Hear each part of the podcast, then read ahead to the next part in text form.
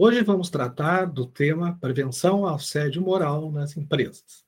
Estão junto comigo aqui na mesa Clarice Ficanha, diretora da Súria Projetos, e Custódio de Almeida, da Amaro de Almeida Marcas e Patentes. O tema é um tema muito relevante para os dias de hoje, em que estamos tendo uma série de problemas nas organizações na relação entre as pessoas.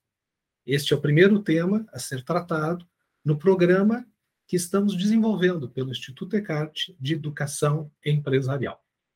Muito bem-vinda, Clarice. Muito bem-vindo, Custódio. Obrigado. É um prazer estar com vocês sobre esse tema que é bem complexo em termos da proximidade entre o comando e o assédio. As relações hierárquicas nunca estiveram sob tanto julgamento como o momento que temos hoje, né? Estamos numa sociedade que aqui é tudo muito rápido e sem erros. E pior que os erros, normalmente são aqueles que as pessoas julgam ser errados. Nem sempre é, é a realidade.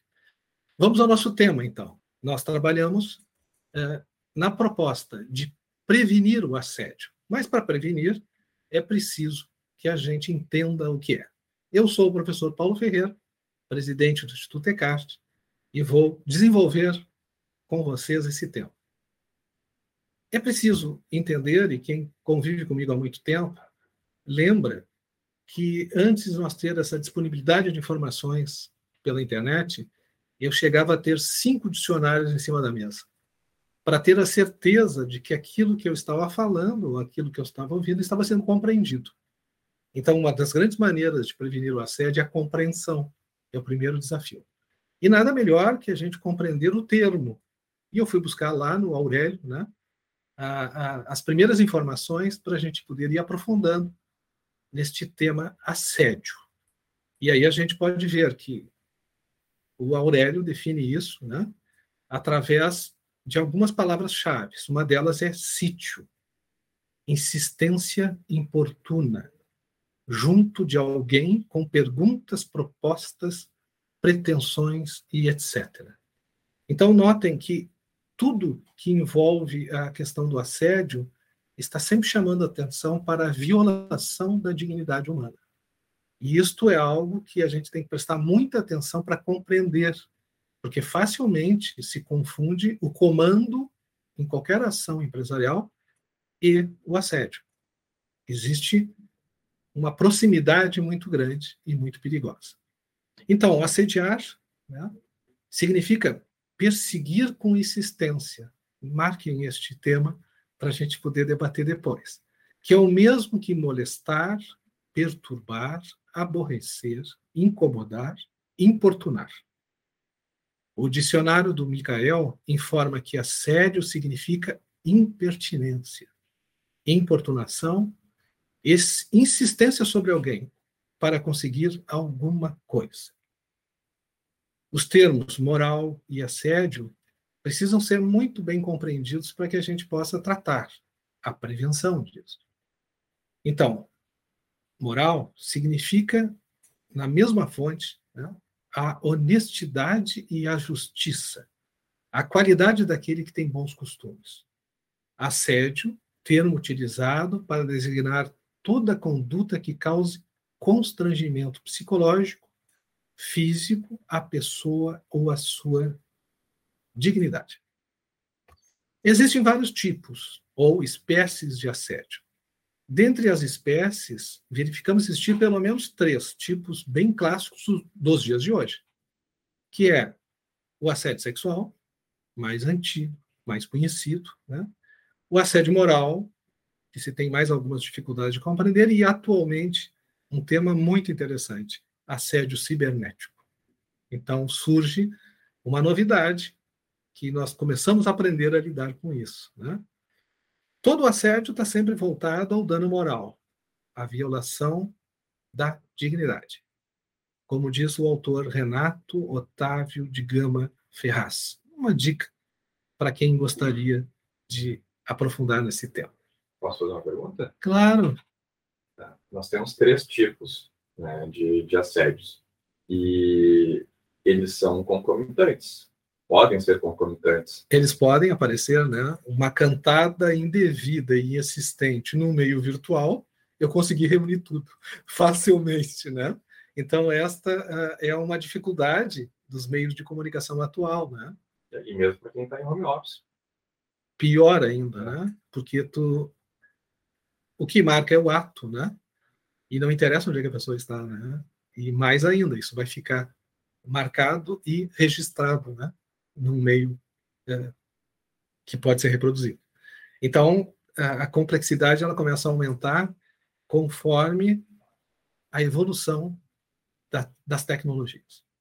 E para falar sobre o tema, eu resolvi fazer uma caminhada é, por um tempo longo, né, para a gente falar um pouco de nós. Porque o assédio só existe porque nós existimos, né? só porque os, os humanos existem. Né? E nada melhor que a gente fazer uma caminhadinha assim para compreender da onde viemos e o que já aprendemos e o que ainda não sabemos sobre esta questão das relações. E eu busquei uma história, uma caminhada, né, que diz, olha, é, chegamos no século 21, hein? E olha o que, que aconteceu para que a gente pudesse chegar até aqui. Eu gosto de usar uma linha do corpo humano como referencial, que aí nos dá a noção de tempo percorrido, porque tem alguns números fantásticos, né?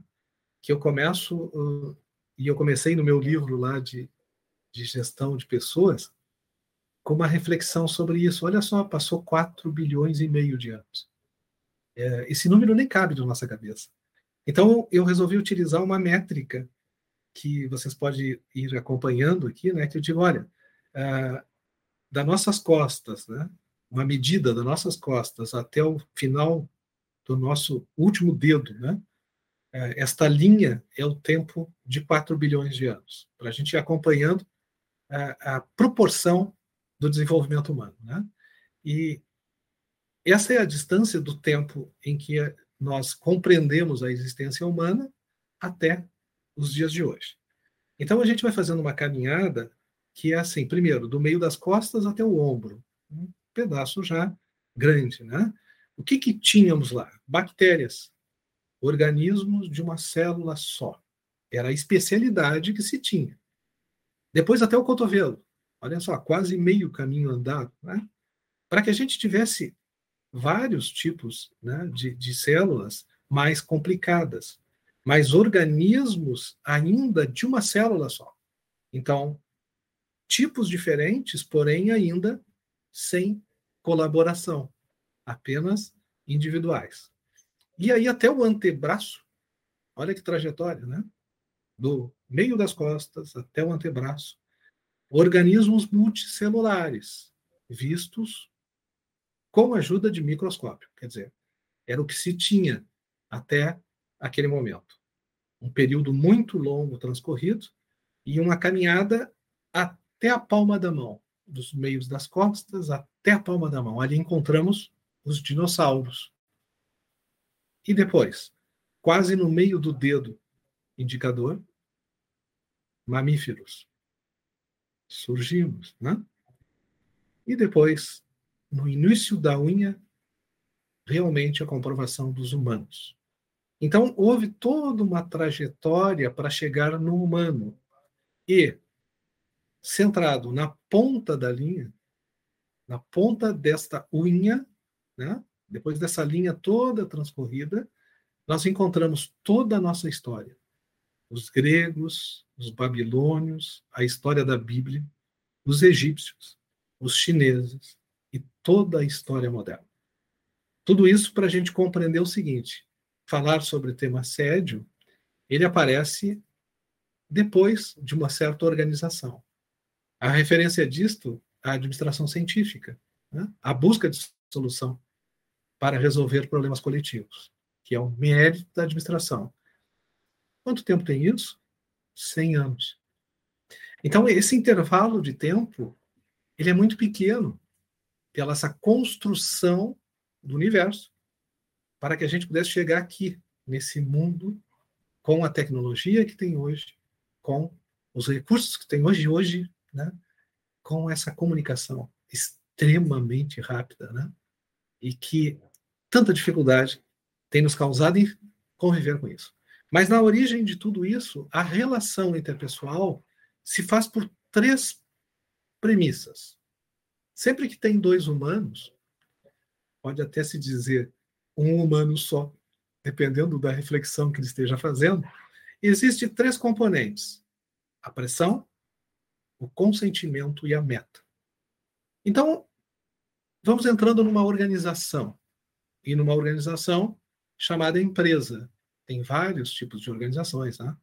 A nossa casa, o presídio, o clube recreativo, o clube de amigos, o clube da cerveja, e aí vai. E tem uma que tem um modelo específico, é empresas.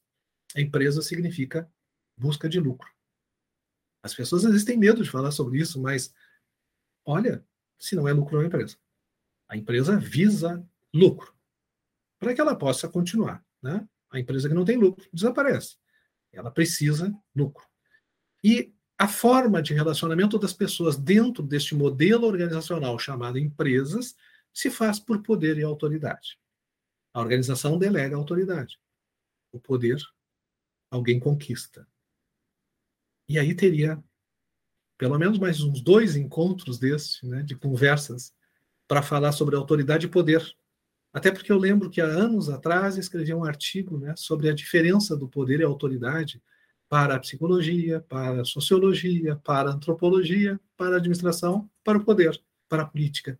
Quer dizer, quando a gente começa a ver que o olhar distinto do conhecimento já nos confunde em termos de poder e autoridade, é preciso ter um caminho comum.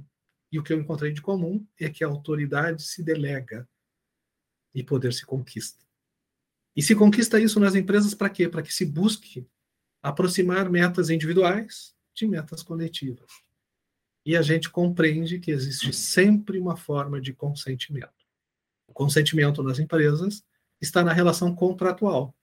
Alguém assinou um contrato com alguém para fazer determinada coisa, qualquer coisa. E esta coisa pode ser feita com consenso ou com dissenso. O que não pode é não existir o consentimento. E aqui a gente começa a poder ir compreendendo o ato de assédio é o que não está consentido. E aqui tem um exemplo bem interessante, né, para a gente pensar. E aí eu pergunto para vocês: o preso consente estar preso ou não? O que, que vocês acham? Boa pergunta. Interessante, né? Uh, se ele não tivesse consentimento, ele não estaria preso. Então, para ele estar preso, existe uma forma de consentimento. Né? Então, por exemplo, somos brasileiros. Para nos prenderem, tem que estar dentro de um código constitucional a, a possibilidade de nos prender. Então, o nosso consentimento já existe quando nós nascemos. Alguém disse, você é brasileiro, pronto. Passamos a consentir. E somos depois, hoje temos aqui um advogado junto com a gente, né, Clarice? Somos incapazes, né? Até a maioridade. Então, a legislação reconhece que nós consentimos, mas não podemos decidir. Então, a gente começa a se atrapalhar em termos de relações interpessoais. Eu trouxe essa apresentação, que é a forma de relacionamento pelo olhar da sociologia, não é da psicologia. Sociologia não é do eu, é do coletivo, né? que envolve pressão, consentimento e meta. Só existe ato de assédio quando não existe consentimento. Essa é uma primeira reflexão. Então, afinal, como entender o ato de assédio? E aí eu busquei referências. Né? A Alice Barroso traz o conceito de assédio moral deverá ser definido pelo comportamento do assediador e não pelo resultado danoso. Então a gente começa a compreender que foi muito bem tratado o tema pelos especialistas. Por quê? O efeito danoso seria esperar alguém né, se desesperar, entrar em surto, entrar em pânico.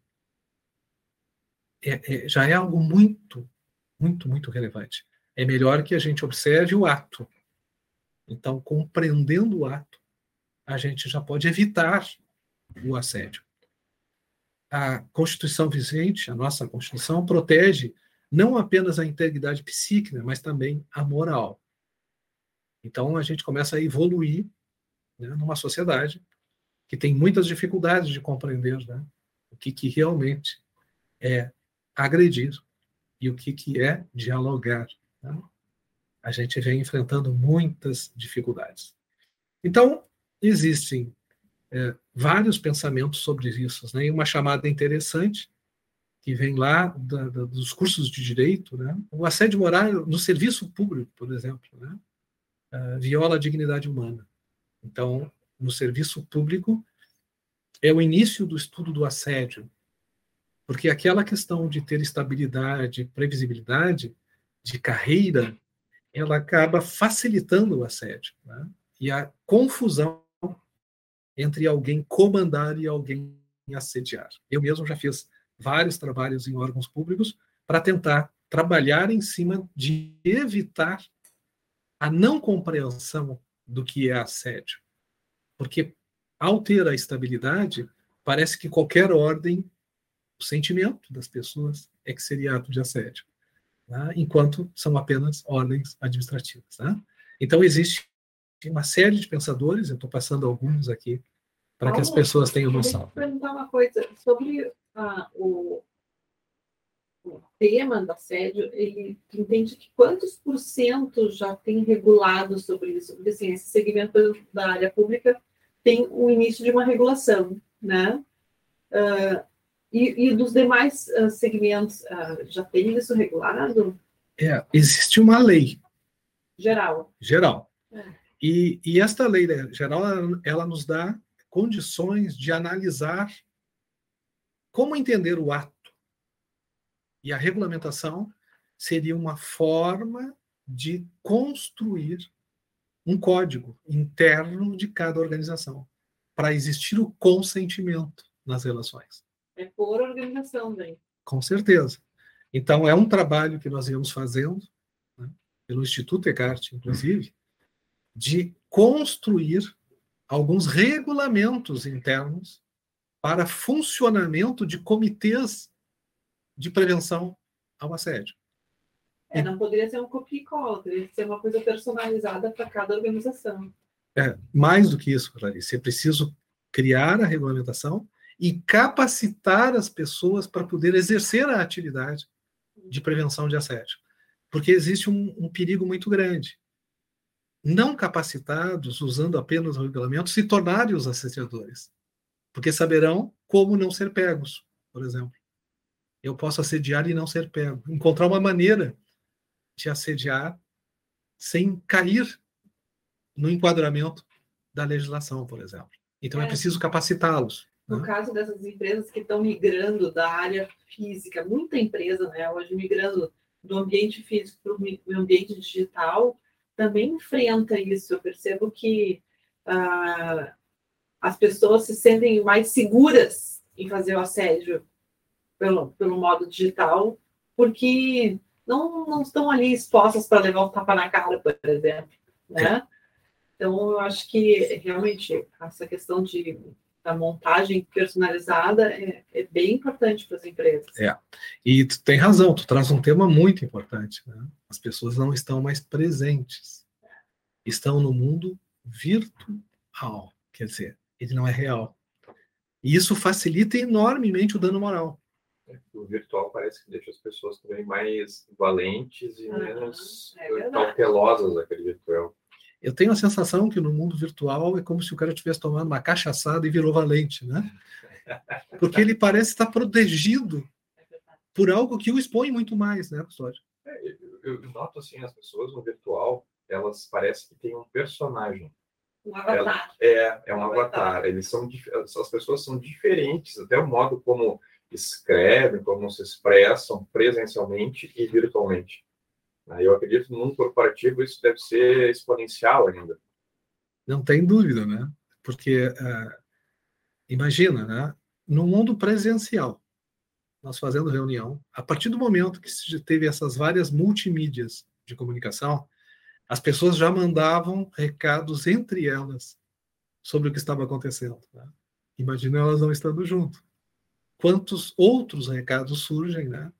Que não se dão conta, porque acham que tem a parceria de alguém e que possa falar do terceiro, né?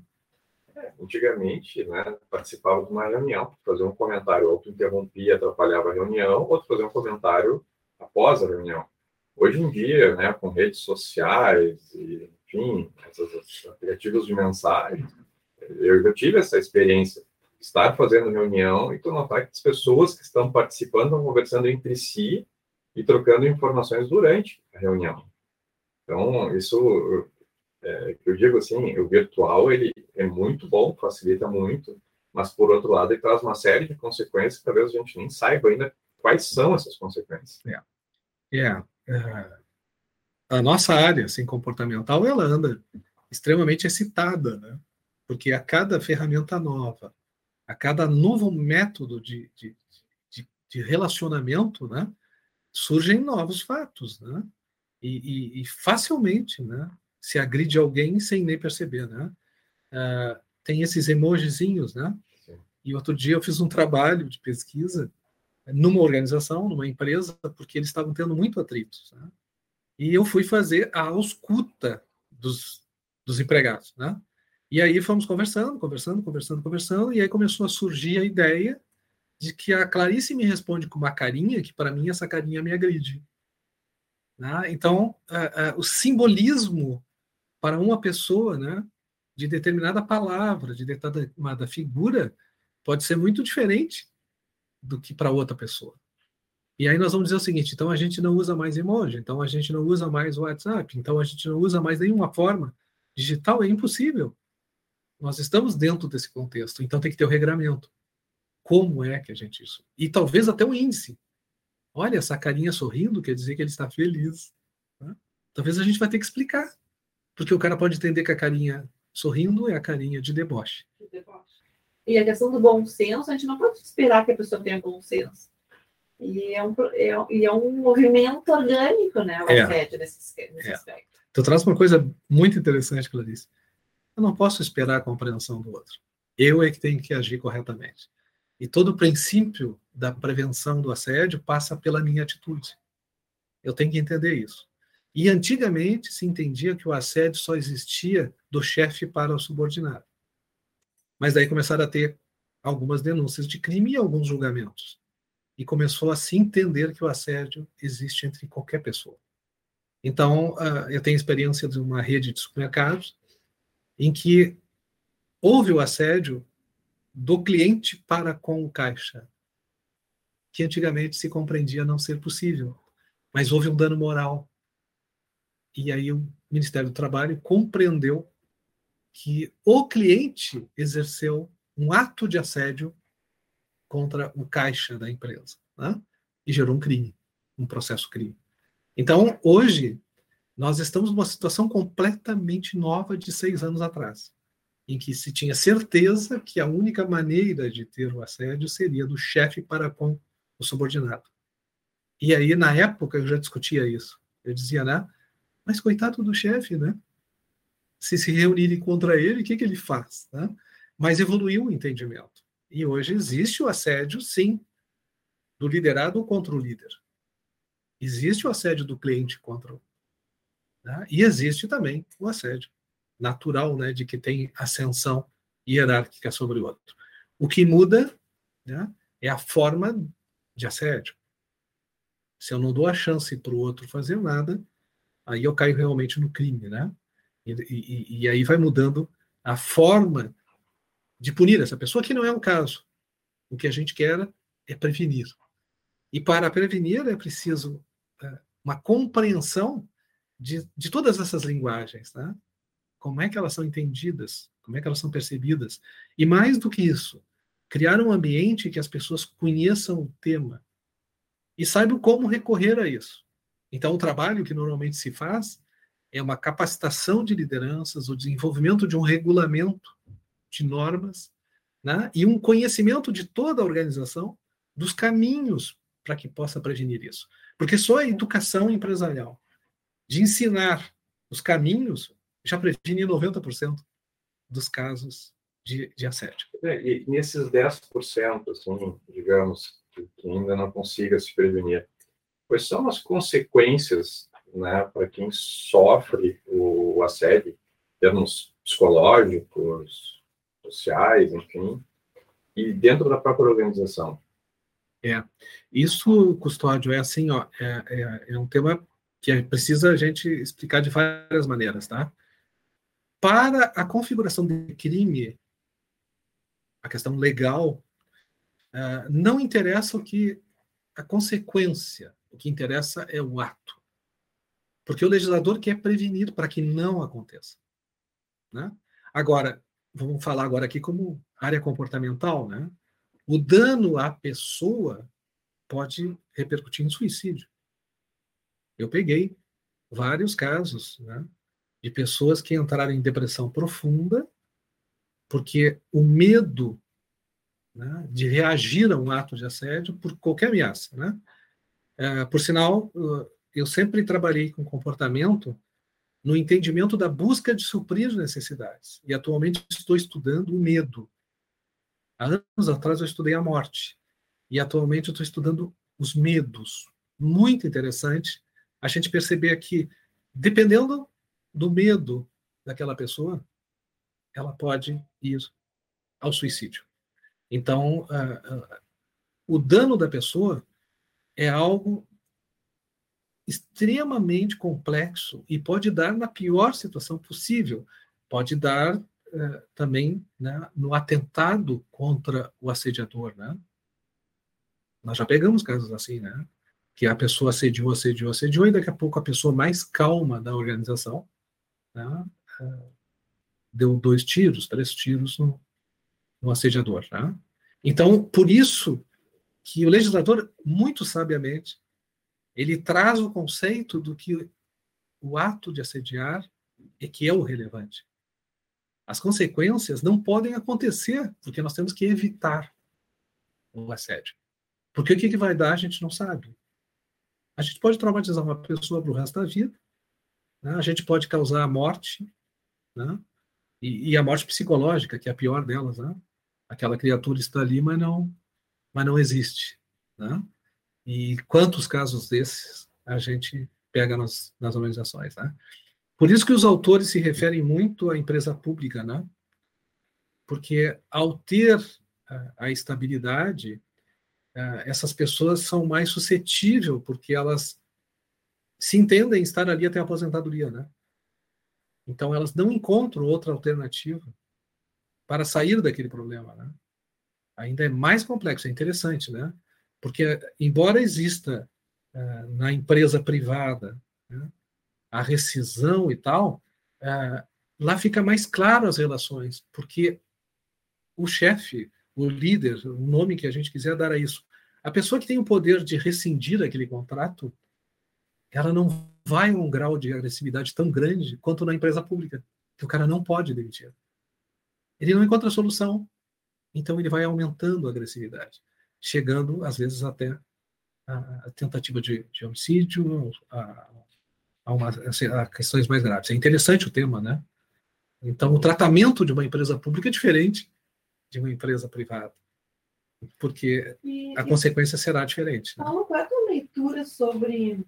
Uh, tem um grupo de pessoas, principalmente alguns, a maioria empresários, que pensam que esse nível de assédio, que é considerado assédio, é um exagero. Ah, é muito mimimi, é um exagero. O que, que a gente poderia trazer para esse empresário uh, entender a importância desse tema? É a consequência é, que a gente tem visto hoje, tá? É a atuação do Ministério Público do Trabalho, em que ele vai na parte mais dolorida, né? Ele atribui uma multa. Mas o legislador e o próprio Ministério têm tido um trabalho muito interessante. Ele cria a possibilidade de trocar a multa por um profissional que faça a prevenção. Eu tenho sido a multa em muitos casos, né? Eu já chego dizendo, chegou a multa, né? Por quê? A, a ideia né, é conscientizar esse empresário. Então, existem vários casos, eu não vou citar nenhum aqui, porque teria que citar uma empresa, né? Em que foram multas extraordinárias, né? Porque o empresário julgava isso. E, e essa expressão é recorrente, o mimimi. Porque eles não querem ouvir o que está acontecendo, né? Eles preferem negar. Então, quando aparece é, algo de intervenção, uma força tão grande de poder como é o Estado, atribuindo multas, eles começam a se conscientizar. Né? E por isso nós escolhemos o tema, né? o nosso grupo do Instituto Ecarte, que vai escolhendo as temáticas sobre a educação empresarial, é para que nós possamos conscientizá-los né? de que não é preciso ter a multa para a gente agir o dano maior né, é o ato.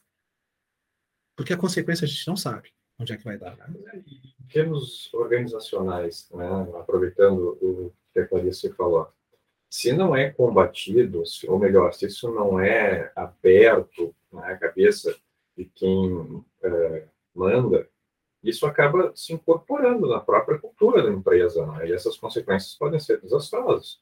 É, é que hoje também a gente tem um politicamente correto que nos confunde.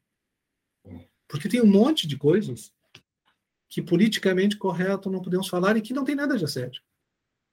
Mas a cultura é permissiva, né? Se a gente deixa sem trabalhar isso. E para mim, é, assim, custódio, é o conhecimento a principal atividade. A pessoa reconhecer né, que o ato prejudica as pessoas. E logo ele vai entender que aquele ato não vai dar o resultado. Nós estamos falando de empresas. Aquele ato prejudica meu lucro. Quando ele entende isso, a gente mais facilmente consegue evitar completamente isso. Eu lembro quando começamos a trabalhar em, em atitudes seguras. Inclusive, é, essa eu posso dizer, inclusive dentro da Brigada Militar, a gente trabalhando sobre atos sem violência. Né? uh, aqui de Porto Alegre, né? a gente uh, começou a esclarecer o que é um ato de violência, o que, é um dano moral e tal, e as pessoas olhavam para mim e diziam, mas isso é agressão? Eles não sabiam, porque estava dentro da cultura. Então, eu chegar e, e, e, fazer determinada coisa, o outro fala igual e tal, e parece que aquilo é normal, né?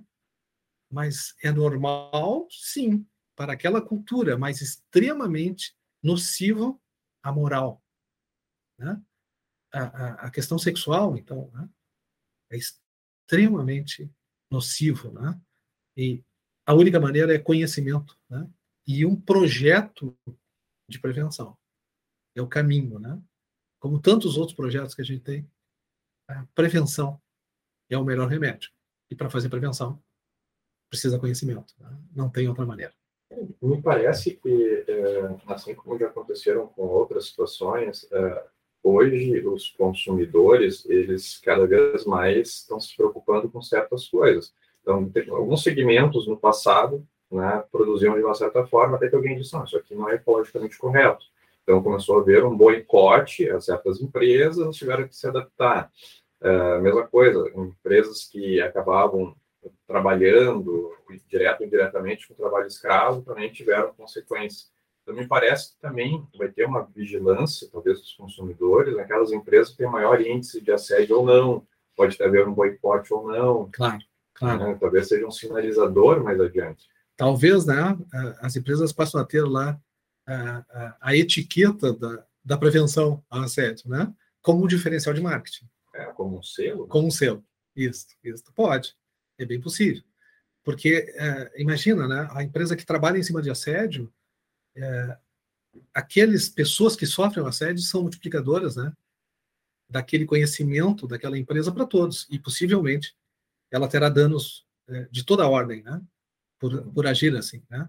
Então, uh, uh, é bem possível que, com o passar do tempo, se tenha uh, esses, essas regras claras de evitar o assédio e dizer essa empresa é livre, né? Como um selo, livre do assédio, né? Como se fez com com a questão ambiental, né? Eu acho que há uma tendência muito grande para que isso aconteça. Isso seria maravilhoso. Tá certo? Então, estamos aí com algum tempo, né?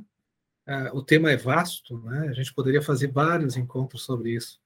Mas uh, eu acho que já exploramos bastante até aqui, né? E a gente pode dizer isso, olha, uh, qual é o caminho? Né? O caminho é a construção de regras de para cada instituição, que nem tu disseste, né, Clarice? uhum. é, personalizadas, né? Para aquela realidade, para aquele povo, né? Para aquela cultura, sem dúvida, né?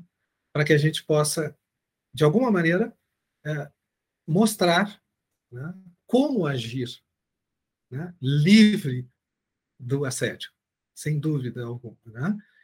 E é preciso que estas organizações busquem pessoas de fora, né?